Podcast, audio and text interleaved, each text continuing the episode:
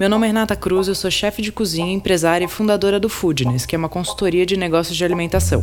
E esse é o Foodness Talks, o podcast que trata de gestão e negócios da gastronomia. Cada semana vamos receber um convidado falando sobre um tema que ele domina. É um conteúdo feito por gente que empreende e passou ou passa pelas mesmas coisas que você, que tem ou está pensando em abrir um negócio. O Food Talks é um podcast para você que entende que gastronomia é muito mais que glamour. É sobre sangue, suor e boletos.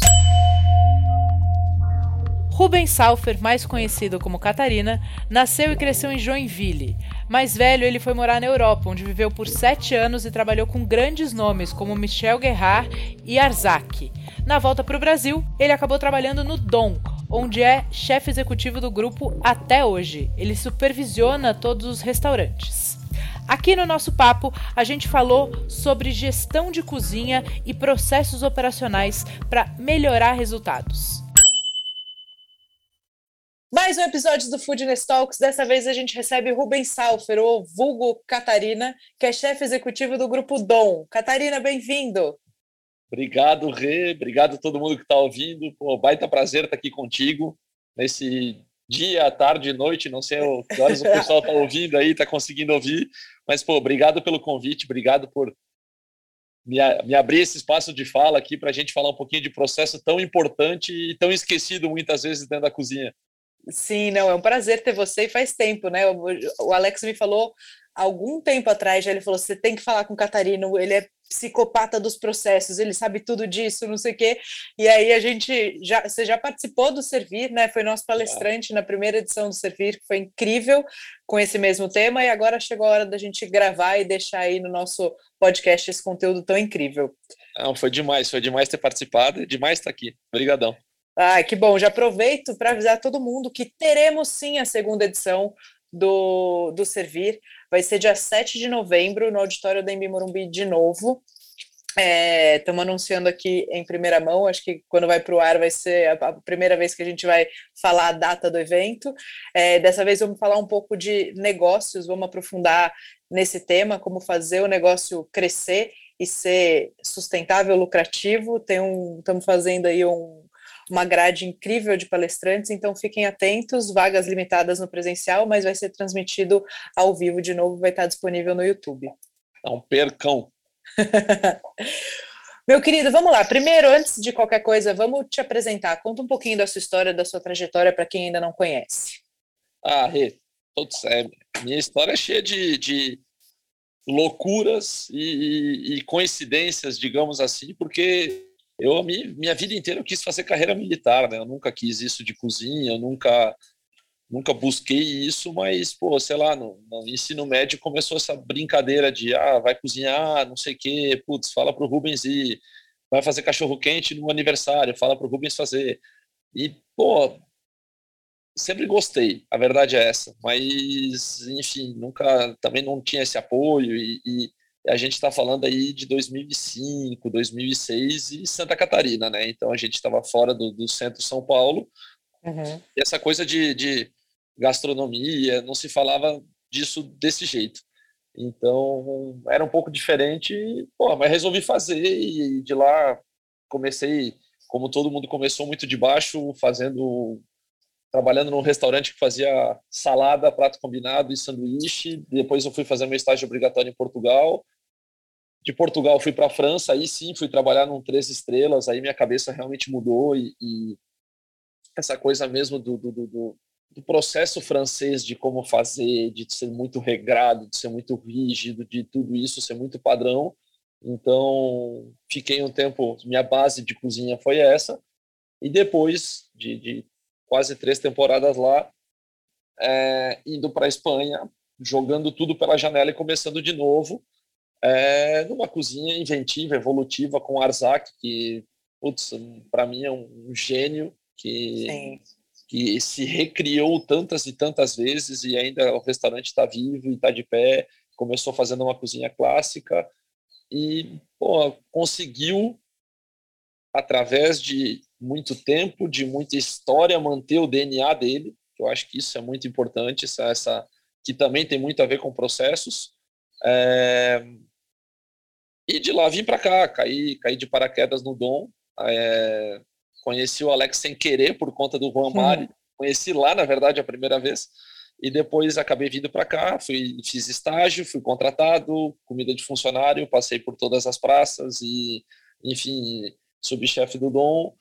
É, e depois juntando um pouco de necessidade e também o que eu queria, que era sair da operação, isso sempre foi um, uma vontade, um sonho meu, por conta de, de um curso que eu fiz lá no, na Espanha, no Basco Culinari, que foi o meu master em gestão e administração de restaurantes. Então, era sempre foi uma vontade minha de sair da cozinha, porque talvez um dos erros mais comuns que aconteçam com quem trabalha, principalmente na cozinha, salão nem é tanto, mas cozinha muito mais, é essa coisa de a gente tem que sofrer mais, a gente tem que apanhar mais, a gente Sim. tem que aguentar mais, e, e isso vira meio um ciclo vicioso, sabe, de ter que fazer, se eu não tiver, não dá certo, se eu não tiver, a coisa não funciona. E, na verdade, isso é uma insegurança barra falta de processo, né? Porque se a gente for ver Sim. na grande indústria, principalmente fast food e, e, grandes franquias, aí os caras têm muito processo e, e funciona em cada face do planeta, o negócio tem, tem uma grande possibilidade de funcionar. Com certeza. É, fazer uma pergunta, acho que é a pergunta que que todo mundo deveria ouvir para fazer as escolhas, né? Chefe só sai da operação com processo? Ah, quanto melhor. Vamos lá, é que assim, a gente pode ter muita. Cada restaurante é um restaurante, cada mundo é um mundo, mas vamos falar bem, bem, a verdade. Assim, é, é para sair da operação, para vamos, vamos, vou dar um, porque assim, vamos começar por outra coisa é, eu acho que é importante a gente falar um passinho para trás, que não é nem o que a gente veio discutir aqui hoje, mas eu te faço uma pergunta aí, a gente levanta essa lebre aqui, esse questionamento, deixa no ar, que eu acho que é importante. Necessariamente o chefe de cozinha vai ser o melhor cozinheiro? Não. Necessariamente o melhor cozinheiro vai ser o melhor chefe de cozinha? Também não. Então, assim, é, é eu, é, a galera precisa começar a entender primeiro que são os skills que a gente precisa para um e para outro são um pouco diferentes. Então, assim, pô, muito provavelmente um bom cozinheiro ele vai ter muita noção de cozinha, muita noção de processo. Mas se isso tiver só para ele, só dentro da cabeça dele, ele vai saber muito. Mas o negócio, como negócio, como CNPJ, pode sair perdendo, porque se um dia esse cara for embora, ele vai levar muita coisa com ele. Então, acho que esse é o ponto principal. Então, quando a gente falar de equipe, falar de estar chefe, vamos botar assim, nem ser chefe, vamos falar de estar é. chefe, pô, a pessoa virou chefe, naquele momento da carreira ela é chefe de cozinha, ela vai se vai sair da operação um pouquinho para assumir dois restaurantes, para ficar cuidando, para ficar olhando, ou simplesmente porque vai sair da operação, é, tem sempre essa coisa. Fala assim, pô, o cara pode sair. O cara pode sair, lógico, porque ele sai de férias e tá tudo certo, e o restaurante não, não ninguém toca fogo no restaurante. Sim. Pode cair a qualidade? Sim, pode cair a qualidade. Então também é uma, é uma coisa muito importante. Mas respondendo sua pergunta mais diretamente agora, depois de dar essa volta toda, é, com o processo é muito mais fácil. E eu te digo que a galera. O processo você garante o padrão, né? Eu acho que. É isso. É isso. E, Rê, vamos lá, assim, é que eu quero chegar no, no, no mais básico do básico do básico. Sim. Tipo, a, gente, a, gente, é de uma geração que a gente, a mamãe tinha uma, um, a mamãe, a vovó tinha um livrinho de receita, com receita colada do leite moça, de revista Cláudia, de não sei o quê. Pô, tem restaurante que não tem isso. Sim. E a gente não está falando de, cara, grandes fichas e Excel. E não, não, não, é uma receitinha escrita à mão para o padrão. Para que todo mundo faça igual. Exato. Então a gente começa a falhar aí já. Só que quando a gente fala de processo, muitas vezes assusta, porque, pô, queira ou não, a gente está numa cozinha e o mundo da cozinha é, é, democrático. Então você tem uma pessoa que foi e fez estágio fora e não sei o que, não sei quanto, e você tem na mesma cozinha o cara trabalhando pô, cotovelo com cotovelo, que muitas vezes é semi-analfabeto. Uhum. Sabe? Então, assim, pô, como é que a gente consegue padronizar isso? Pô, primeiro, é isso estando documentado. Então, tendo uma receita já é muito mais fácil.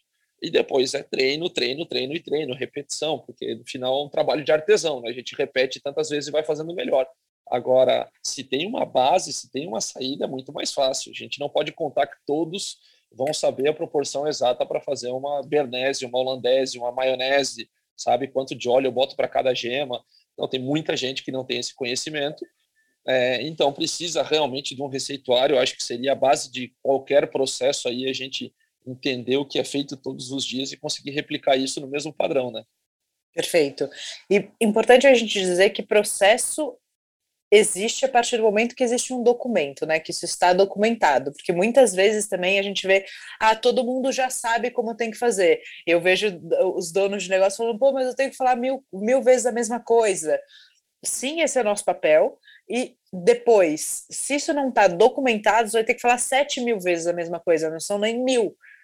Né? O, o, documentar é o que oficializa, é o que garante que você realmente está começando a construir um processo.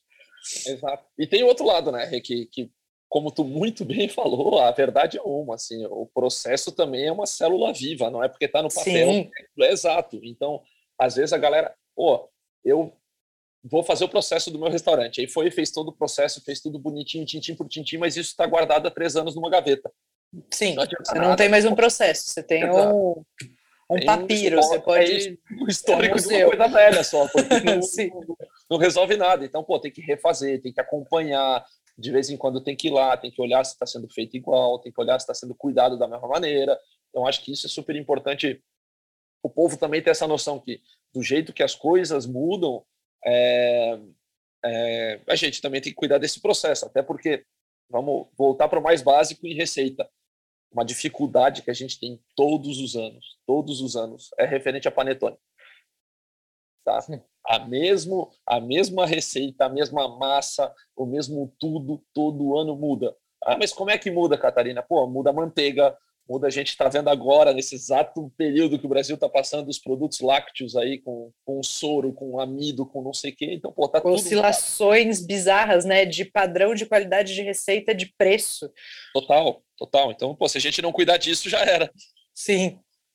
E vamos começar pela. Vamos listar uns processos que são os vamos processos lá, assim essenciais, porque eu acho que é legal quem está ouvindo, ou é o cara que é dono e operador, né? Ou é o cozinheiro que quer vir a ser chefe, que quer crescer na carreira, ou é o cara também que é dono do negócio e precisa entender de quais processos ele precisa implantar e exigir da equipe dele. Então, certo. acho que é muito legal a gente trazer aqui é, os processos base. E você que não perde um episódio do nosso podcast, precisa conhecer o Foodness Core. O Core é a plataforma de assinatura do Foodness. Funciona como um Netflix. Você escolhe uma assinatura mensal ou anual e tem acesso a todos os nossos cursos e conteúdos, além de material para download, encontros online e ao vivo. O Foodness Core é a comunidade de troca, suporte e estudos para os empresários, gestores e donos de negócio do ramo de alimentação. Eu espero você no Core. Ah, e você que é ouvinte do nosso podcast, sempre tem benefício. Na hora de fazer seu cadastro, é só usar o cupom PODCAST para garantir um benefício especial.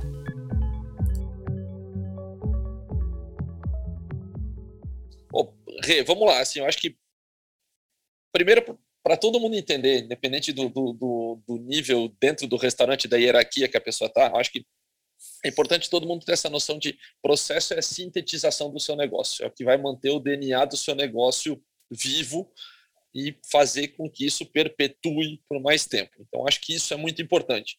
É, e como você muito bem falou, é, o processo só vira processo a partir da hora que ele está documentado. Então, é, mutação genética, DNA, tudo isso que a ciência falou durante muito, muitos anos, a gente só conseguiu realmente começar a estudar, entender, aplicar, cuidar quando foi documentado, quando foi para o papel, quando foi analisado mais friamente. Então, pô, o processo, a grosso modo, é a mesma coisa. Eu, por experiência, prática, tá? E aí na teoria eu posso estar falhando, mas por experiência prática que funciona no dia a dia da cozinha, eu começo sempre do, do processo o mais amplo para o menos amplo. Então eu gosto sempre de falar que para mim quando a gente fala de processo, a primeira coisa que vem na cabeça é fluxo. E o que, que é o fluxo? Então o fluxo dentro da cozinha pode ser até a maneira que as pessoas andam.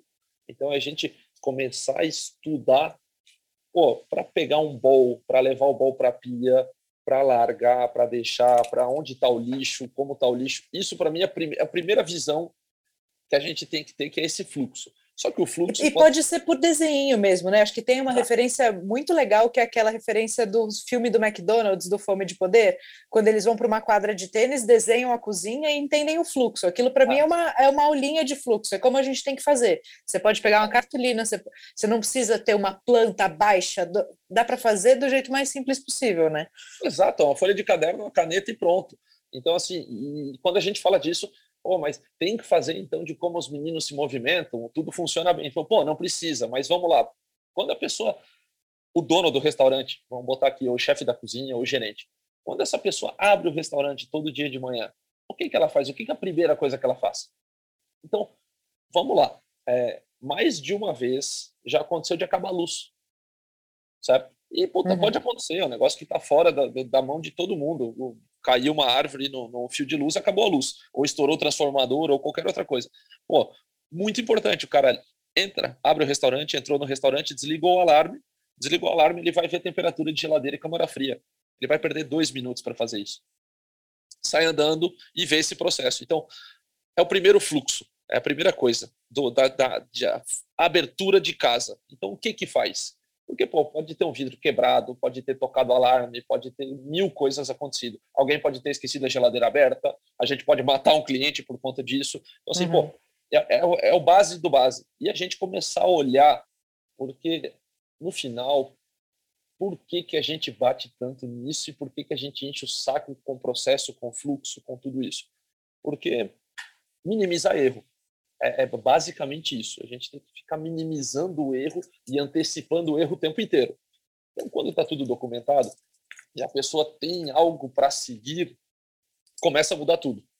Só que, assim, é, por outro lado, tem que ter essa cobrança também, né? Não adianta eu tenho, eu tenho, isso tudo documentado, a pessoa entra entra no restaurante, ela ganha um livro de todos os processos e, porra, não é cobrado. Ninguém audita, né? Ninguém olha se isso está sendo respeitado. Exatamente. E aí começa a falhar, porque daí vem falha em cima de falha.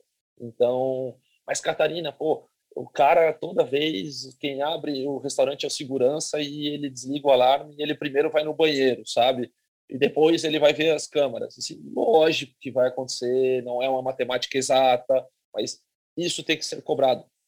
E a galera, o que muitas vezes também não entende é, vai ter que acordar cedinho, vai ter que abrir a casa junto com o cara, vai ter que pegar na mãozinha dele e falar, amigão, vem cá, se você não fizer isso, isso daqui, abre uma margem gigante para um monte de coisa e que ele entenda a importância de tudo isso, que isso não está jogado no papel também só por estar jogado. E cada casa Sim. é uma casa, né? Também é muito importante a gente dizer isso de, pô, o que funciona para um não necessariamente vai funcionar para o outro, né? Não, isso não é uma matemática extremamente exata. Por isso que eu falo, é cada um tem que entender um pouco do seu negócio, é, conseguir visualizar. Eu acho que sem ego, sem falsa modéstia também, sem é, visualizar o que realmente faz muito bem para seguir fazendo e seguir melhorando e reforçar isso e enaltecer isso para os funcionários, mas também é, ver onde falha e onde realmente pode melhorar é, onde pode perder realmente tempo para melhorar. Então, quando a gente tem esses processos e as falhas continuam acontecendo, a gente pode rever o processo e ver onde está falhando, por que está falhando. É, isso funciona para tudo, né? A gente falou de, de, desse fluxo, isso funciona para um fluxo de um forno, por exemplo, de produção. Então, se eu tenho um forno combinado de 40 genes, eu estou produzindo frango, pão, massa, não sei o quê, e eu só tenho esse forno, se eu usar tudo no mesmo horário, vai dar problema. Então, como eu consigo fazer um, um overnight de uma carne, como eu consigo trabalhar melhor esse forno para ele me dar produtividade também e eu não ter esse encavalado de horário, porque lógico, quando abre meio-dia tem que estar tá tudo pronto, né? Muitas vezes é Sim. é isso. Então, é, uma coisa vai atropelando outra e a gente não consegue deixar fluir da melhor maneira possível. Então, acho que com esse processo do maior para o menor, a gente começa a, a deixar isso mais claro, mais fácil, mais visual para todo mundo. Sem dúvida. Então, a primeira coisa é desenhar o fluxo, né? Entender, você está falando até dos tempos e movimentos da casa. Né? Então, quando, quando eu abro, quem é a equipe que tem que chegar primeiro? Quando a gente também com, consegue visualizar isso, você consegue gerar escala. Né? Você não precisa ter todo mundo abrindo a casa. Às vezes você pode ter os cargos mais simples abrindo a casa, colocando as coisas em ordem, para quando os cozinheiros de finalização ou de produção chegam, as bases já estão feitas, a cebola já está picada, e aí você ganha também espaço e produtividade, certo? Não, exatamente, para tudo, né? Assim, é, tem muita gente que eu sei que ouve aqui que tem negócio só de delivery. É, entender isso também no delivery, né? Entender que pô, isso é importante em todas, todos os modelos de negócio que existem no mercado, o quanto isso é importante, porque negócio que você muito bem falou, quando a gente tem essas coisas documentadas e está reparando e controlando esse tipo de coisa, a gente começa, pô, qual o horário que o meu ticket médio é mais alto, qual o horário que o meu ticket médio é mais baixo, quais os dias, é, onde eu tenho que talvez colocar uma promoção, onde eu não tenho que colocar, onde eu posso fazer um dois por um, aonde eu preciso de mais gente dentro desse delivery. O meu problema é o que? É gente levando a comida até o, o motoboy, é gente embalando a comida, dá muito problema de sacola trocada, dá muito problema de falta de item, quem que está embalando esse item, se é a cozinha, se é se é o pessoal da cozinha, ou se tem alguém só para embalar o item, ou se é o meu caixa que ajuda a embalar o item. Então, assim, são coisinhas, detalhezinhos que a gente pode ir minimizando e, pô, funciona para tudo. Para a gente botar um plano de ataque realmente é, com efetividade, como você muito bem falou, de, pô, eu posso botar alguém num cargo mais baixo para abrir, para produzir, para cortar cebola, para picar tudo, para depois eu ter esse, essa força de ataque maior ao meio-dia ou às sete da tarde, ou quando for, e depois no final da noite eu começo de novo diminuir um pouco essa força de ataque, e aí a gente dá, dá foco em outras áreas de limpeza, de organização, de etiqueta, de enfim, de outras coisas que a gente tem aí nesse dia a dia. Perfeito. Você acha que quem não desenha os fluxos e não cria os processos acaba tendo que ter mais braços, acaba tendo que contratar mais gente, fica com a folha, corre o risco, né? Não é uma, não é uma máxima, mas corre o risco de ficar com a folha de pagamento mais inchada, né? Sim, sem dúvida. Mais cabelo branco também, mais careca também. Eu acho que quanto.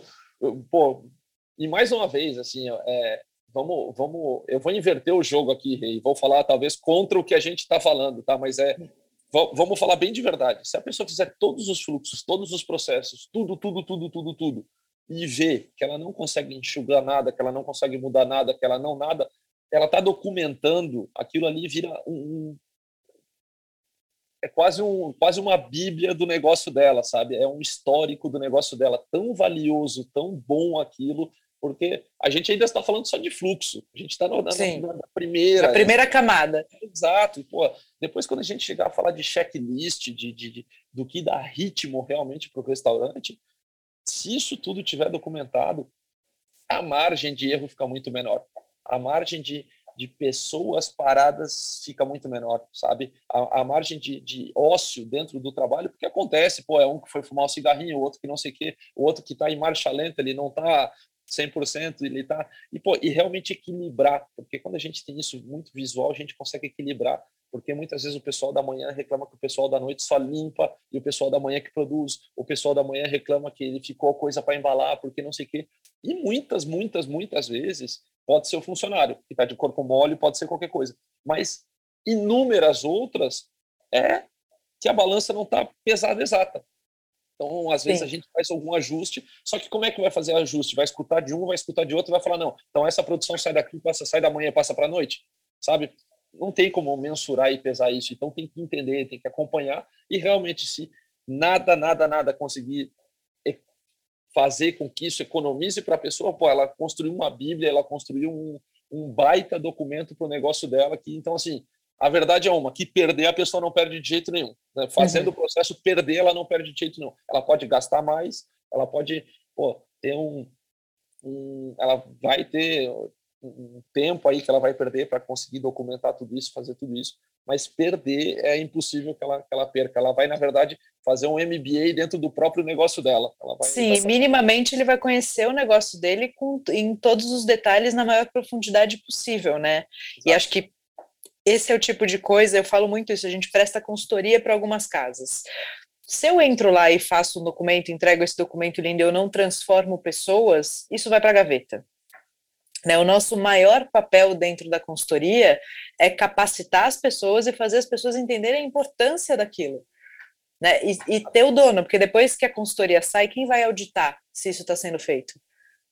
Sim, sim, sim. Se a gente não audita, se o, se o dono do negócio não cobra, se, os, se o chefe executivo não cobra, a coisa cai em desuso, verdade ou não?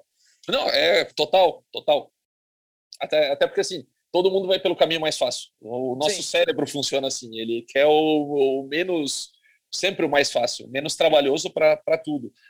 E também vale a gente ter isso, né? Porque muitas vezes o menos trabalhoso a gente faz o mais trabalhoso e realmente tem um caminho menos trabalhoso que a gente pode chegar ou não no mesmo, no mesmo resultado. Mas chegando num resultado muito próximo, dando menos trabalho, pô, acertamos, sabe? Foi um tirão. Sim. E muitas e muitas coisas, agora eu vou trazer para o meu mundo real de hoje, sabe? É, a gente trabalhava no Dom e no Dalva com duas produções. Então tinha uma produção Dom uma produção Dalva. A gente unificou essa produção. Uhum. Então, assim, o, o peso realmente da gente unificar a produção diminuir um pouco o número de funcionários, tá? Então a gente, sei lá, tinha oito funcionários, hoje a gente tem seis funcionários. É, mas vou te dar um exemplo: era feito duas bases de cozinha, a mesma base, só que numa casa era adicionado pimenta de cheiro e na outra não, sabe? Então, até então, pelos volumes, por tudo, fazia muito sentido a gente ter uma adição de pimenta de cheiro numa panela de 200 litros e na outra sem pimenta de cheiro na panela de 200 litros. Hoje eu faço 400 litros e quando a pessoa vai usar, ela pega quatro pimentas de cheiro, bota na panela e o resultado é igual, entendeu? Então, assim, Sim. assim, eu, o que acontece é que a minha economia e a minha expertise de saber identificar, saber equalizar tudo isso, porque também não adianta eu pegar, juntar duas produções e falar assim, galera, agora vocês se viram, o, vocês vão carregar uma multi nas costas e pronto. Porque Sim. senão vira desumano. Então é fazer o caminho inverso também, falar, pô, isso daqui a gente consegue juntar, isso daqui eu consigo fazer. E quando eu começo a documentar isso, que daí talvez a gente já entrou agora automaticamente numa segunda linha aí de, de um pouquinho abaixo do fluxo, que eu começo a entender primeiro esse fluxo e depois eu começo a entender o que a gente faz com o fluxo. Então é por que, que eu falo o que a gente faz? Assim, é, é seria o fluxo 2.0 que eu gosto de chamar, ele é um pouquinho mais aprofundado. Por quê? Porque a partir do momento que eu começo a entender o que eu faço com esse fluxo, eu começo a entender onde eu tenho gargalo. Tá? Me explico. Eu juntei a produção. Então, juntei a produção, todo mundo faz a produção hoje para Dona e Dal, certo? Essa produção que é feita para as duas casas, eu tenho um cordeiro que eu uso no Dom. Eu tenho um polvo que eu uso no Dalva, certo? eu juntei tudo isso. Então faz uma produção de cordeiro e uma produção de polvo, só que sobra para. Então eu consigo pegar a para e vender, fazer dinheiro dessa para. Então, pô, sobra o tentáculo do polvo, a cabeça e o tentáculo do polvo que é menorzinho, que não está no padrão de uma casa. Eu consigo botar para venda em outra casa, fazendo uma outra produção, fazendo um polvo vinagrete, fazendo, botando na muqueca. Então eu consigo equalizar isso para essa perda não ser menor, porque a gente sempre tem essa coisa de uso integral do alimento, uso integral do alimento. E muitas vezes a gente fica pensando onde eu vou usar o talo da salsinha, buscando essa agulha no palheiro e eu tenho um elefante sentado no meu sofá. Sim, que é o povo. Exato, pô, é isso. Então, sabe, é, eu acho que isso é muito importante também. Então, começa essa, esse fluxo 2.0, que é essa parte de baixo, daí a gente já entra um pouquinho, quase tocando uma engenharia de cardápio. Sim. Sabe, para falar, pô, isso eu consigo aproveitar, e aí a gente passa para outro lado também, não só de ingrediente, mas de pessoas, sabe? De falar, putz, hoje eu consigo, num fluxo, depois de um fluxo bem feito de recebimento, consigo dividir o que é recebido entre minha cozinha e meu estoquista. Então, hoje eu consigo fazer isso, porque eu não tenho, é, o meu estoquista não tem condição técnica de receber um peixe, por exemplo, ou de receber uma, uma rúcula, uma alface ele vai olhar e vai falar, ah, tem duas folhinhas murcha, recebe, sabe? Ou o peixe ele vai olhar e vai falar, putz, parece fresco, mas Sim. sabe, é a coisa do toque, a coisa do Parece olho, que nada. Exatamente. Então, eu, são essas coisinhas. Então, eu consigo, através do meu fluxo hoje, restringir o meu horário de entrega. Perfeito. Certo? E aí eu consigo dividir, então. Eu tenho uma pessoa de cozinha que fica responsável por isso, eu tenho uma pessoa de estoque que fica responsável por isso. Por que eu acho importante ter os dois? Eu já me adianto um pouco. Da mesma maneira que o meu estoquista não tem essa técnica para perceber certas coisas, eu preciso que o meu estoquista tenha tempo livre para ele olhar se na caixa de frango as embalagens não vieram todas cortadas, entende? Para uhum. ver se o uhum. cara não trouxe o peixe numa Fiorino solto numa caixa sem, sem nada dentro, sabe? Sem refrigeração, sem então eu preciso que ele tenha também este tempo que daí meu cozinheiro não tem. Sim. Para olhar, para cuidar, para olhar a validade, para falar, pô, peraí, cara, você me mandou um creme de leite que vence amanhã, não tem condição, não vou receber isso. Então, que também é muito importante pontuar que dentro desse fluxo a gente começa a, tesourar, né? Custo, custo é igual unha, se não cortar não para de crescer. Então, vamos fazer esse caminho inverso, assim, aonde a gente deixa de ganhar dinheiro. Pô, o cara tem que pesar as caixas de tomate, ele vai pesar a caixa de tomate por caixa de tomate. Ah, mas Catarina, eles roubam um tomate por dia. Beleza, até o fim do ano ele me roubou uma tonelada de tomate, sabe? Ele Sim. me roubou 300 quilos de tomate. Então, pô, é isso. Então, acho que tem que começar a pensar onde a gente pode minimizar, minimizar, minimizar, minimizar. É um saco. Vamos, vamos falar real, assim, é um saco. Pô, mas tem que ficar pensando, tem que ficar remoendo, tem que ficar fazendo e refazendo. E quando a gente acha que está tudo bem, troca um prato, aparece alguma coisa. Então a gente volta a fazer, volta a refazer. E, e, e para mim, assim, essa, essa segunda faixa é tão importante quanto a primeira e tão importante quanto a segunda, porque eu começo a identificar gargalos de produção, eu começo a identificar gargalos de insumo, então, pô, eu quero muito usar é, frango, por exemplo. O mercadinho a gente usa meia tonelada de, de frango por mês, de venda de frango inteiro assado, tá? Oh, mentira, por semana, perdão, por semana. Então, como é que eu marino essa meia tonelada, sabe? Então, eu tenho que tirar um dia para fazer a produção desse frango. E, é, depois de muito tempo, a gente conseguiu identificar com o fornecedor, com compras, alinhando tudo isso, uma maneira de, pô, terça-feira entrega esse frango, a gente prepara toda a marinada, então o frango vem, a gente já salga e já bota na marinada. Faz o processo de uma vez, e aí meio eu paro minha cozinha para esse dia ser o dia imaculado do frango e a gente faz Sim. essa marinada. Então, mas só através de processo a gente consegue identificar. Porque senão Sim. sempre vou ter uma pessoa correndo atrás do rabo, eu sempre vou ter uma pessoa tampando o buraco, apagando incêndio, e aí, e aí o frango que não ficou marinado o tempo suficiente, aí vai entregar um produto aquém daquilo que você deseja, do que o cliente espera. E aí a exceção vira regra. E isso acontece em 90% das casas. E é engraçado isso, porque esse papo que a gente está tendo, Rê, o cara que tem o, mosca frita, o barzinho, a padariazinha, ele vai escutar, ele vai se identificar, porque isso Sim. acontece com ele, só muda o nome, só muda o produto, só e pô, o cara lá tá recebendo o pão, aí é o pão que ficou amassado, aí é o pão que perdeu o pão, porque ele não tem uma caixinha para botar o pão, sabe? Ou porque ele não tem um lugarzinho que fica o pão, porque o pão cai, porque não sei o quê, porque o requeijão que fica destampado, aí cai água da geladeira. Pô, acontece em todo lugar, todo lugar. Sim. Você não tá criando a roda, inventando algo. Não, só muda nome, só muda pessoa e só muda endereço, porque acontece em todo lugar. Sem dúvida. E também, eu acho que para o cara que foi, estudou, fez curso fora, etc., montou o negócio dele, também vai entender que fala, putz, eu sou a parte criativa, né? Eu gasto aqui 90% do meu tempo criando. Legal. Isso não sustenta o negócio. Né? Tem muita gente que abriu a partir de um sonho e que agora está vendo o tamanho da encrenca. Não, então, exato. acho que também esse, esse papo ajuda para o cara que tem ali o, o, negócio mais simples possível, que vende pão na chapa e que está tudo certo e que também precisa de processo.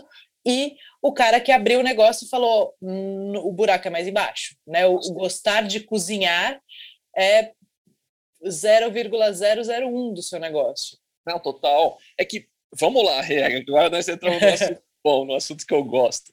A gente tem como ego, talvez, de cozinheiro, ego de cozinha, ego de essa coisa de quase ser super-homem, de aguentar, de fazer, de não sei o quê. A gente muitas vezes não se pergunta é, a primeira pergunta básica, talvez, de, de, de negócio. Se eu perguntar para você hoje por que você vai no meu restaurante, muito provavelmente você que trabalha com comida, com alimentação, você vai falar, pô, comida boa. Uhum. Tá? Se a pessoa está um pouquinho mais fora desse mundo, não está tão inserida, ela pode falar, pô, comida boa e atendimento bom. Tá?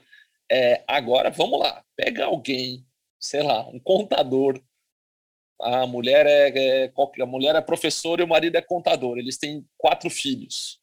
Pergunta para eles por que, que eles vão em X lugar, no shopping comer. Essa pergunta a gente não faz para o mercado.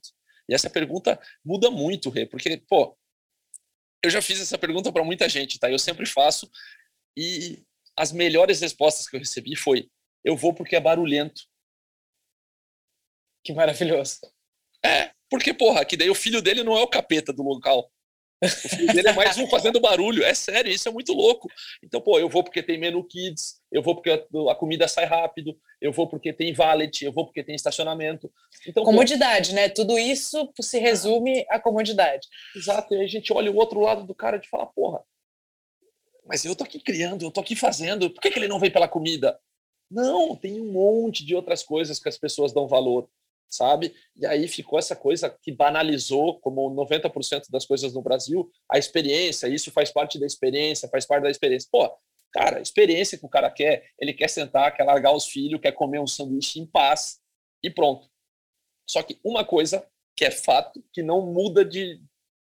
Pode ser para o cara solteiro, entendido de cozinha, entendido de vinho, ou para a família de cinco pessoas que quer comer no shopping barulhento. Eles querem saber o que eles estão comendo. Uhum. Eles querem, eles querem aquele padrão, eles querem a mesma coisa. Ah, Catarina, mas isso não é bem assim. Eu vou agora mergulhar mais um pouquinho nisso e te provar que isso é assim. Quantas vezes você já chegou com quem for num restaurante, tá? Vou dar um exemplo aqui, dá o Vidito, meio-dia em ponto, restaurante grande, 85 lugares na parte de cima, a hostess chega para você e fala assim, senta onde você quiser. O que que acontece?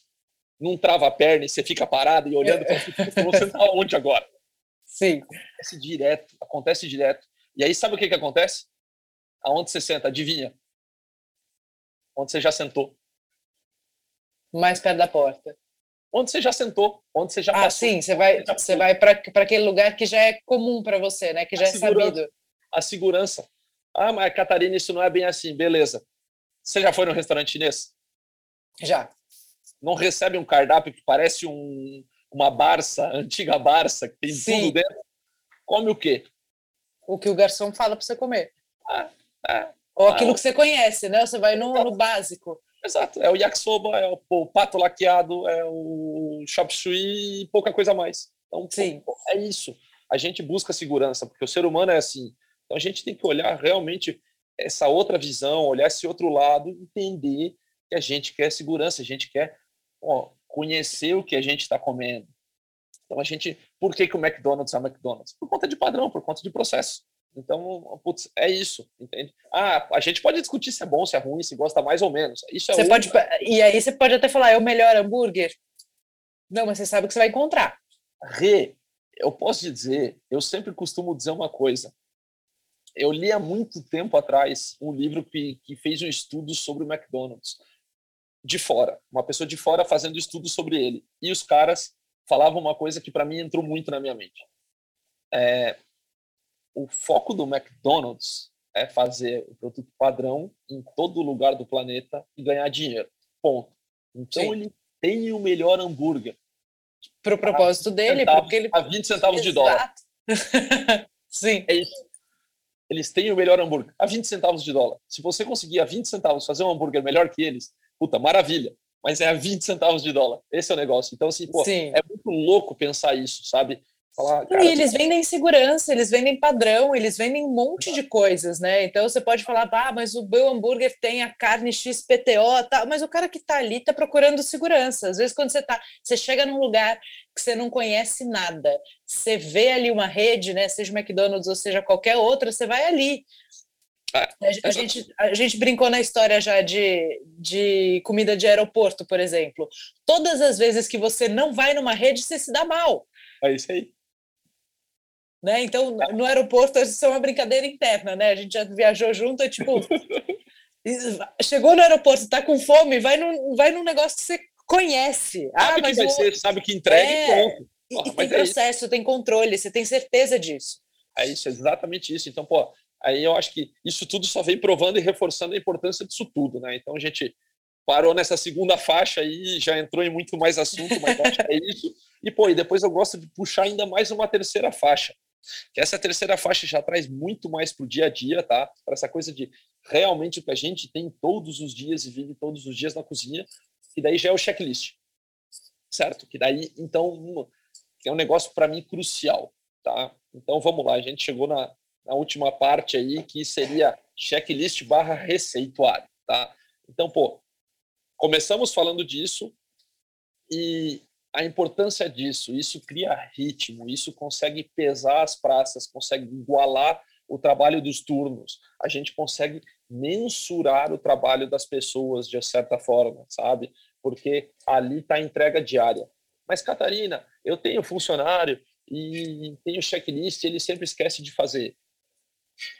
Ter o checklist, o que é um checklist? Primeira coisa, é um papel e uma caneta na mão, acabou.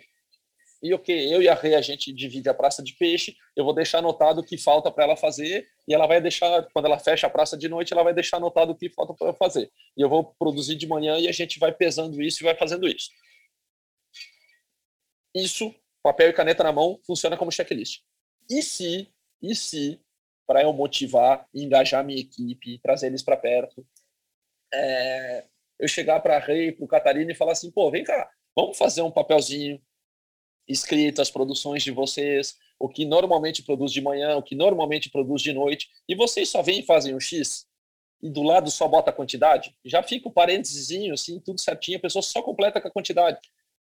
Isso é muito bom, por quê? Porque ela vai pegar a lista, ela vai pegar a listinha e só vai preencher, porque já está escrito. Então ela não corre o risco de esquecer nada também, né? Exatamente. Então começa, a gente profissionaliza um pouco esse checklist e, e, pô, a pessoa viu, ela passa o olho no que ela tem que fazer, ela passa o olho no que eu vou deixar para o meu parceiro fazer. Ah, realmente, isso daqui é melhor fazer porque só tem um pouco. Não, isso daqui vamos fazer para garantir porque tem muita reserva de noite.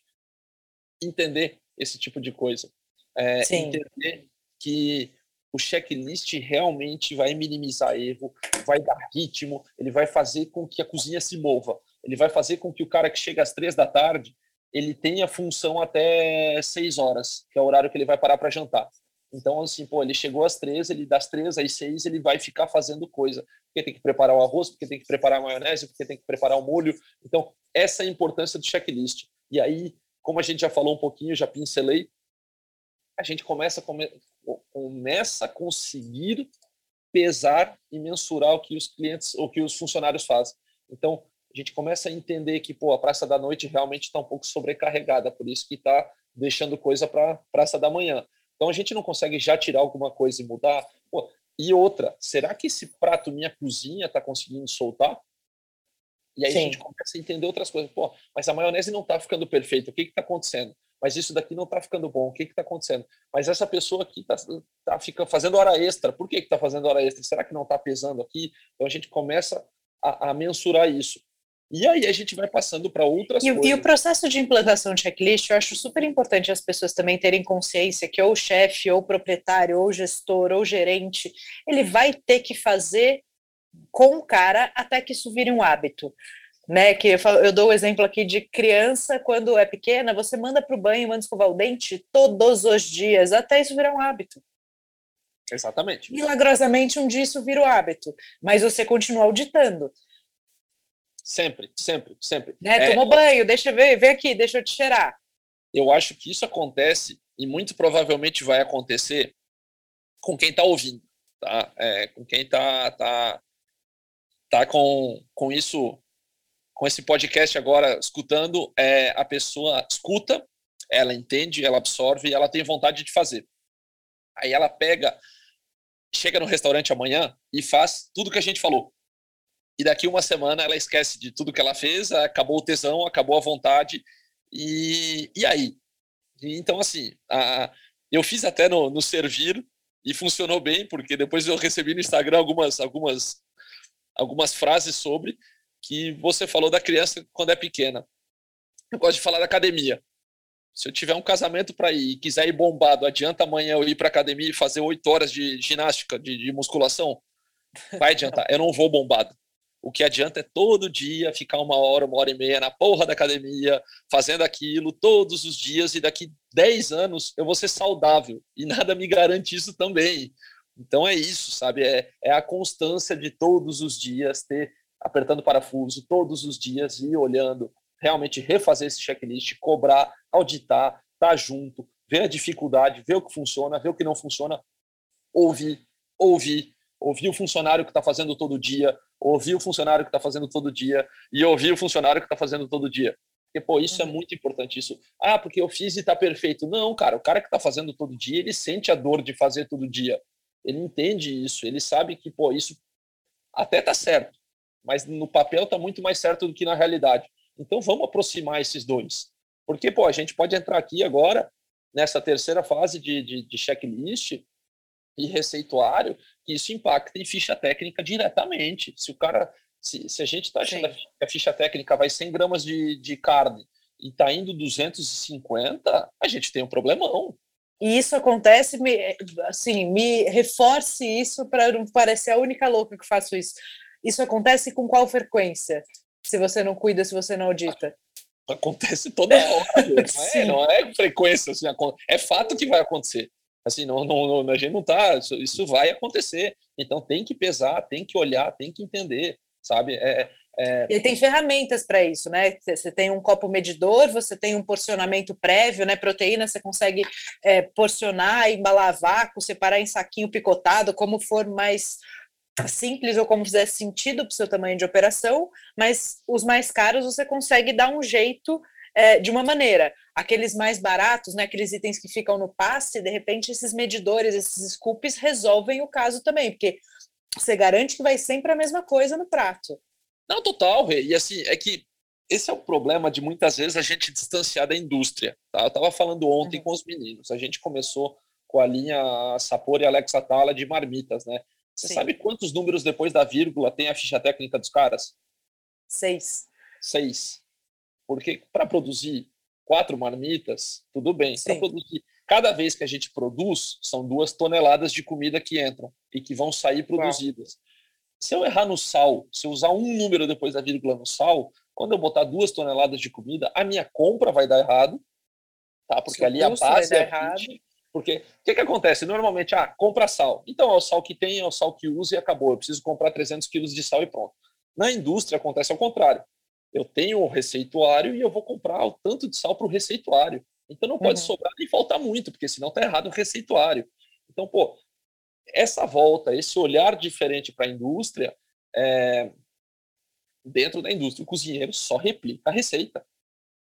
Só faz isso. Então, pô, é, é, é importante também a gente olhar com essa outra visão, olhar um pouco diferente e entender isso, da importância disso, porque da mesma maneira que eu posso ter a ficha técnica com a carne pesando 180, 200 gramas, é, o meu cozinheiro pode ser que não está cortando isso. Ele, ou ele até pode estar tá cortando isso, mas de um filé mignon inteiro ele está tirando duas porções. Porque deu a parinha, porque ele foi aparando, aparando, aparando. Aí, de repente, eu tenho um saco de apara e tenho duas porções de filé.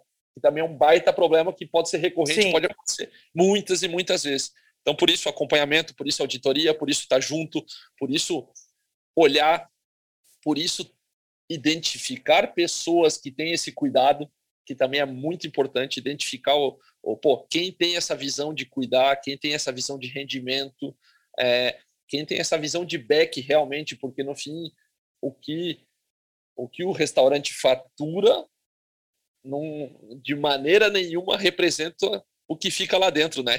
Então, Exato. isso acontece muito. Pô, a minha casa é uma casa de sucesso, é uma casa linda, ela fatura 3 milhões de reais por mês. Beleza, mas se você gastar 4, já era. Sim, você tem menos um todo mês. É melhor você faturar dois e gastar um e novecentos do que faturar quatro, três e gastar quatro, né? É isso aí. Então, assim, faturamento não, não, pô, não me garante nada. Então, é, é o que a gente pode fazer internamente. E aí, quando a gente faz tudo isso, a gente chega numa última parte ainda, Rê, que é entender produção. E quando eu falo entender produção, a gente entra aqui num limbo gigantesco, tá? Porque assim é que é um baita problema hoje no Brasil. Então a gente tem, a gente aprendeu um pouco com Dark Kitchens sobre, mas é importante entender se eu tenho uma cozinha gigantesca, quanto de comida ela tem que produzir para se pagar, para parar de pé, como cozinha, entende? Porque eu tenho três uhum. fornos combinados. Eu tenho que produzir o quê para eles, para valer a pena ligar eles? Porque se eu atender dois clientes e tiver que ligar uma chapa do tamanho dessa, desse, é uma geladeirinha desse teu frigobar, que está aí Sim. vermelho, é, se eu tiver que ligar ele para atender dois clientes, é uma coisa. Mas se eu tiver que ligar ele para atender 100 clientes, é outra coisa. Sim. Só que é o mesmo frigobar que eu ligo para dois, é o mesmo que eu ligo para 100. Entendeu? Então isso, putz, é, começa a virar um elefante branco dentro da vida das pessoas, entende? Porque, pô, eu, se eu tiver mais modulado, vale a pena ou não vale a pena? Vale a pena ligar essa chapa? Vale a pena eu ter esse forno ligado tanto tempo? Porque, pô, vale a pena eu ter essa coifa desse jeito? Entende? A gente começa a se questionar outras coisas. Porque, pô, se eu tiver uma churrasqueira, eu tenho que ter a coifa para churrasqueira. Se eu tiver o forno, eu tenho que ter a coifa para o forno. Dentro do meu primeiro fluxo lá, não valia ter o forno e a churrasqueira perto para ter uma coifa só, para ser um motor só? Puta, uhum. Catarina, mas não vale, mas vale. Então, a gente começa a se questionar outras coisas olhando para esse todo, e aí começa a rever cardápio, começa a rever quantas pessoas eu atendo, começa a rever tudo, toda a estrutura de novo. Isso é um ciclo, né? E começa, quando a gente acha que está acabando, começa de novo. Então, assim, Sim. assim, é, e, a, a e quando disso... entra em produção, você também começa a entender a coisa da produtividade. Né? Quando eu tenho 25 produções para fazer, eu rendo pouco, porque eu estou parando uma coisa, mudando a praça, te, te, trocando de tábua, etc. Se eu começo a fazer, né, em vez de 200 litros de molho, eu começo a fazer 400, puta, eu faço isso praticamente no mesmo tempo. O meu rendimento, a minha produtividade é infinitamente maior. E isso a gente só consegue aferir com o processo. Isso a gente só é, é, o último pra, passo do processo, né? Onde a gente consegue, inclusive, convencer o time de que eh, eu tenho o exemplo do molho de tomate no buffet. A gente fazia molho de tomate duas vezes por semana. Certo. E leva um tempo do caramba, né? Só de fogão ali eram mais de seis horas de redução, etc.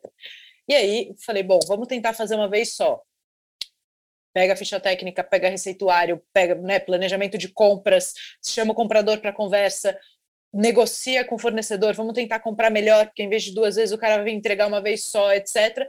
Fizemos para uma vez por semana. Pô, sucesso. E a gente tinha ali os recursos de embalar vácuo e de ultracongelar com esses recursos, eu falei, cara, eu posso ter três meses de molho de tomate impecável na minha câmera fria, né? Eu tinha uma câmera congelada grande, então tá, aí você começa do começo até o finalzinho. Então tenho capacidade de estocagem também. E a gente chegou num momento que a gente produzia três meses de molho de tomate. Então eu parava a cozinha três dias, produzia três meses de molho de tomate. Olha quantas horas da minha equipe, do meu fogão, do meu, de tudo. Total, total. Começa do mais básico, Rê. Você tinha gente recebendo tomate, lavando tomate dois dias na semana. Exato.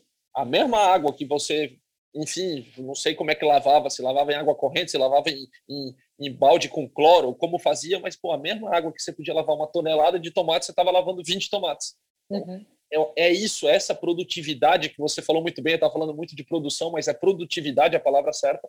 E, pô, realmente dá uma baita diferença. Realmente a gente fica muito mais assertivo, realmente a gente consegue controlar melhor. E aí o nosso foco também fica melhor porque fica para aquilo, né? A gente sabe que aquele lote de molho de tomate está mais ácido, aquele lote de demi-glace está mais assim, aquele lote porque sabe o lote, a gente sabe quando foi feito, a gente sabe. E mais uma vez, isso nem é tão distante, isso a gente está falando de restaurante e evento, sabe? É muito Sim. próximo da nossa realidade, pô fica muito mais fácil de controlar, muito mais fácil de ter segurança alimentar, muito mais fácil de tanta coisa que muitas vezes a gente distancia. Então, eu acho que essa é a importância de, quando falar de processo, realmente entender tudo isso. E, e aí eu acho que é questão só de tempo, né, Rê? De tempo também para conseguir convencer as pessoas de que isso é mais fácil, sim, porque, pô, é, é mais fácil, é mais fácil, é menos trabalhoso, mas a gente precisa realmente convencer, e aí só convence realmente fazendo uma ou duas pessoas acreditando e a gente daí começa a plantar essa sementinha em todo mundo e fazer fazer andar. Que não é Sim. é fácil, isso não é fácil, é um trabalho de formiguinha, é um trabalho que muitas vezes demora muito mais do que a gente gostaria, mas é a única maneira, né, de realmente perpetuar um DNA de um restaurante aí, de, de uma casa ou de um chefe ou do que for. E processo é isso que você falou, está intimamente ligado a pessoas, né? Não existem processos sem pessoas. Se você não transforma as pessoas, se você não explica que em nenhum momento o objetivo do processo é trabalhar mais, é trabalhar melhor. É isso aí. Né? Então, a capacitação do seu time está intimamente ligada a processo. Não existem processos implantados se a gente não capacitar o nosso time. Ah, entender a importância, né? E, e, e aí é maravilhoso sem entrar nisso, porque entender a importância, é, a pessoa acaba entendendo duas importâncias muito grandes. Uma, a importância do processo, e outra, a importância dela no processo. Sim. Ela é uma parte fundamental do negócio, ela é uma engrenagem fundamental do, do modelo de negócio, do restaurante como um todo. Então, pô, muitas vezes é difícil explicar o cara da limpeza a importância que ele tem. Pô, vai num banheiro sujo, vai num banheiro químico para ele entender a importância da limpeza que ele tem, sabe? De passar o pano no salão, de passar o álcool na mesa, de cuidar, de estar tá tudo impecável, de, pô, do o nosso pia, o cara, pô, o jeito que lava, o jeito que seca, passar na água quente, sabe? Deixar realmente escorrer, o que passa papel, o que não passa papel, o que fica fiapinho, o que, que não fica fiapinho, sabe? É, pô, a gente vai no mais micro do detalhe mostrando isso. Ele entendeu a importância dele no processo e o time entender a importância dele no processo, né? O Léo Espigariel gravou um podcast com a gente também e ele contou uma história maravilhosa que um diretorzão lá chegou na NASA e falou para o faxineiro que estava passando uma vassoura, um pano, sei lá, falou: "O que que você está, o que, o que que está fazendo?" Ele falou: "Estou ajudando o homem a chegar até a Lua." É isso. Né? Ele faz parte do processo. Para que o homem chegasse até a Lua, ele precisava executar o trabalho dele. Até porque se ele esquecesse o pano no lugar errado, podia dar uma merda ferrenha, né? Sim. Então é isso. então, é, é, é essa importância e por isso é maravilhoso para as pessoas. Então acaba que uma coisa puxa a outra e, e aí a gente não vai entrar aqui, mas aí já entra é, numa possibilidade de redução de turnover depois de um certo Com tempo. Certeza. E, enfim. E... As pessoas gostam de trabalhar em lugares organizados, né? Onde elas sabem o que, que elas têm que fazer, o que, que é esperado delas. Exato. É... E, e assim, é muito sutil, é muito suave falar isso, mas muitas e muitas e muitas vezes, depois de certo tempo de vida, de, de, de, de, de trabalho mesmo, de tempo de. Eu estou há X tempo, estou há quatro meses dentro do restaurante, estou há cinco meses dentro do restaurante trabalhando com essa pessoa. Eu tenho uma mágica, eu tenho uma coisa, uma magia, aquilo me encantou trabalhar lá dentro, aquilo foi maravilhoso. Depois de um tempo, dependente de cada pessoa, às vezes demora anos, às vezes demora meses, às vezes demora dias. O encanto vai se acabando. E aquilo que te chamou a atenção vai se perdendo e começa uma coisa de reclamação, uma coisa de você só escuta coisa ruim, você pega aqueles funcionários velho que já estão escorados, que não fazem mais nada, e começa a te trazer para baixo, tua posição corporal muda, a tua maneira de ver muda, você já não acredita mais naquela magia, você não acredita que você faz aquela magia, isso começa a se perder. Então, o processo e, e depois de certo tempo, a pessoa perde isso e você não consegue mais passar essa magia para frente. Sim. Você não passa magia, você só passa coisa ruim. Você só passa a sua visão e você, em pouquíssimo tempo, se tornou aquele funcionário velho reclamão. Então, o processo faz com que isso tarde muito mais, porque você tem o processo, porque a troca é muito clara. Se, pô, você tem que fazer isso, cara. Você tem que fazer isso. Sua, sua obrigação é fazer essa, sua obrigação é cumprir o checklist, a sua obrigação é olhar esse fluxo. Quando você vira um chefe, a sua obrigação é olhar esse segundo fluxo aqui, de, de produção do que está falhando, do que está faltando de comida, do que está sobrando de comida, do que a gente pode reaproveitar. Depois fica uma coisa maior, que é de chefe de cozinha, de olhar o fluxo do todo, de olhar o restaurante como um todo, de trazer compras para perto, de trazer tudo isso para perto e fazer isso tudo funcionar de uma maneira melhor. Então, essa, essa mágica, digamos assim, que é o restaurante, que é a cozinha, que é o servir, dura por muito mais tempo e a gente perpetua isso muito mais. Então a gente acaba não passando só coisas ruins, mas realmente passando muito, muita coisa boa, muita experiência. Eu acho que até mais calma, isso diminui a ansiedade Sim, de segu segurança, né, firmeza, regras. Assim como criança que precisa de regra, regra é segurança, é, a equipe também, você trabalha num lugar que tem regras, que as regras estão claras, que tem manual do colaborador, que tem processo, o cara sabe o que você está esperando dele né? E aí a capacitação, ele recebe tudo isso. Às vezes as pessoas conosco, como motivar a equipe? Qual foi o último treinamento que a sua equipe recebeu? Né, eu que aplico muito treinamento, eu não, não conheço nada que motive mais equipe do que treinamento e capacitação, nem dinheiro.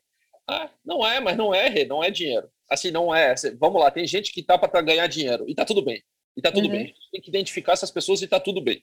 É, eu acho que a gente também não pode romantizar, só romantizar a cozinha romantizar nosso trabalho. É, não dá, porque tem muita gente que está ali por dinheiro e vai ganhar dinheiro e está tudo bem, então a gente identifica isso, mas tem gente que realmente quer aprender. E, e para mim, uma coisa muito clara: assim, a, uma planta não precisa de dinheiro para ela crescer, ela precisa de água e cuidado, e uhum. carinho, só. Então, eu acho que também a galera tem que começar a entender que a troca dentro de, de qualquer emprego, a pessoa te paga para te ensinar. E você está lá para aprender, você ganha para aprender. E essa troca tem que ser muito clara para todo lado. Então, assim, pô, eu estou aqui, eu estou aprendendo. E o que, que é aprender? Aprender, muitas vezes, é você ter a liberdade de errar, de poder errar, de errar rápido, errar barato e errar controlado. Isso é super Sim. importante, porque errando você acerta. E tenha certeza de que você vai errar, né? Essa, acho que pode sair desse ponto. Agora, errar barato, errar rápido é, são, são passos essenciais. Exato, e errar controlado, sabendo, porra, eu não vou pegar 100 litros de cachaça e tentar fazer uma bala de cachaça que nem eu fiz lá no Dom.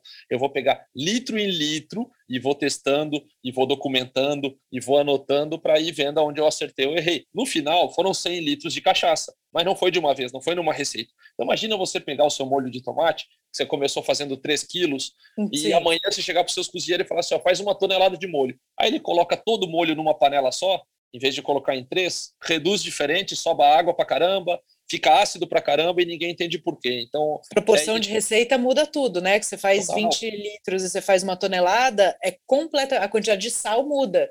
Não, são seis números depois da vírgula, literalmente. Sim. Então é isso. Se, se você vai vai congelar, a quantidade de sal muda. Então tem muitas nuances, né? Isso tudo precisa ter teste, é isso, é, é errar controlado, isso é, é ótimo. E, puta, e funciona super bem, por isso que eu falo, é, é a galera também entender e colocar tudo isso na balança, né? Quando a gente fala de, de processo, de, de pessoas, de crescimento, de tudo isso, entender tudo isso e colocar tudo isso na balança e saber pesar, falar assim, pô, é, as coisas, eu posso estar no lugar, eu posso estar aprendendo, eu posso estar fazendo, mas, por outro lado, você pode estar num lugar onde você não está feliz nesse exato momento, você está procurando outra coisa, mas você está aprendendo o que não fazer também. Então, é, uhum. é a perspectiva de, do mundo realmente. É, o mundo real não existe, existe o mundo como eu vejo ele. Então, acho que é. Perfeito. É um pouco isso, né? O mundo real não existe, existe como eu vejo, como você vê, enfim.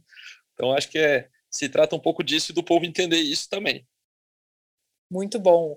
Querido, bom, a gente já, obviamente, poderia ficar aqui mais três horas falando com você. É, vou amarrar, mas então a gente começa por desenho de fluxo, vai para o fluxo 2.0, que é basicamente olhar o, a, a distribuição de tarefas, o desenho dos fluxos mais operacionais, olhar desperdício, engenharia de cardápio. Isso. Depois a gente vai para checklist receituário ficha técnica, obviamente, que é fundamental. É, aí já entra tudo. Quando eu falo receituário, é muito isso, né? Que essa, essa ficha a, a, aproximar o, re, o, o virtual e o real é muito importante, né? É a gente entender pô, rendimento da carne, rendimento de porção, o quanto vai por porção, a gente entender que pô, pode falhar, mas mais uma vez tem que falar, falhar rápido, falhar barato e falhar controlado, porque uma torneira pingando um dia é uma coisa, a torneira pingando o ano inteiro é outra coisa. Então, Sim. sempre reduzindo, sempre cortando, é, engajar em tudo isso que a gente às vezes esquece, como é um pouquinho separado da cozinha, do salão, da operação em si, mas tão importante quanto engajar o nosso comprador, que ele prove a comida, que ele prove a importância de um creme de leite pasteurizado. Que ele conheça a ficha técnica, que ele conheça ingrediente, que ele conheça rendimento, que ele fique em pé dentro da cozinha vendo as pessoas trabalhar, né? Exato, assim, pô, trazer esse cara para perto, porque ele pode me, ele pode comprar o mel de abelha nativa é, do Tupiguá, genial mel, e ele pode comprar um caro, porque para ele mel é mel, entendeu? Sim. Então, vou, é isso, ele tem que entender a importância, a diferença, ele tem que ser um entendedor, ele tem que entender um pouco de estoque, ele tem que cobrar esse estoque, esse, esse processo dentro do estoque, que às vezes a gente fala besteira do primeiro que entra, o primeiro que sai, e sabe, e, e tudo isso de desses cuidadinhos pequenos que a gente vai estudando e vai aprendendo e vai vendo, é, é, enfim, que tudo pesa para todo lado e trazer todo mundo para perto, trazer RH para perto também, para entender de pessoas, entender os skills, entender o que a gente busca, entender a importância, é, entender dentro desse processo também, que a gente pode falar de processo de RH, o que, que cada pessoa precisa para ser é, promovida, entender é, o que cada pessoa o que é, como é o feedback dentro do restaurante para ser demitido, por exemplo. Pô, a pessoa sabe porque ela está sendo demitida. Isso está num, num, feedback, isso está. Então a gente pode pegar esse processo e colocando dentro de cada, cada área da cozinha e, e no fim, esse circo é gigantesco, né? É uma, é uma coisa muito maior aqui. A gente pincelou durante eu não sei quanto tempo a gente está falando, hora, hora e Quase meia. Quase uma só. hora já. É, é, dentro desse tempo, pô, é isso. A gente conseguir pincelar tudo isso, mas eu, eu acredito que é isso, Rê. Que a gente que a gente tenha, que o pessoal tenha que pensar, tenha que rever, enfim, eu acho que é o caminho. Meu querido, muito obrigada pela generosidade aí do, de compartilhar os seus aprendizados. Quero trazer você mais para um monte de coisa, então me aguarde. Vamos, é... vamos lá, Rê, sempre. muito obrigada, obrigada pelo carinho. Quem quiser achar Catarina no Instagram, ou Rubens Catarina. Rubens Catarina, isso aí, ou Rubens Catarina. ele, ele esperou muito para entrar no Instagram, é, cedeu a, a, pressão e agora está lá bombando no Instagram, então sigam que os conteúdos também são ótimos. Meu amor, muito obrigada mais uma vez, um beijo grande para você. Beijão, Rê, brigadão.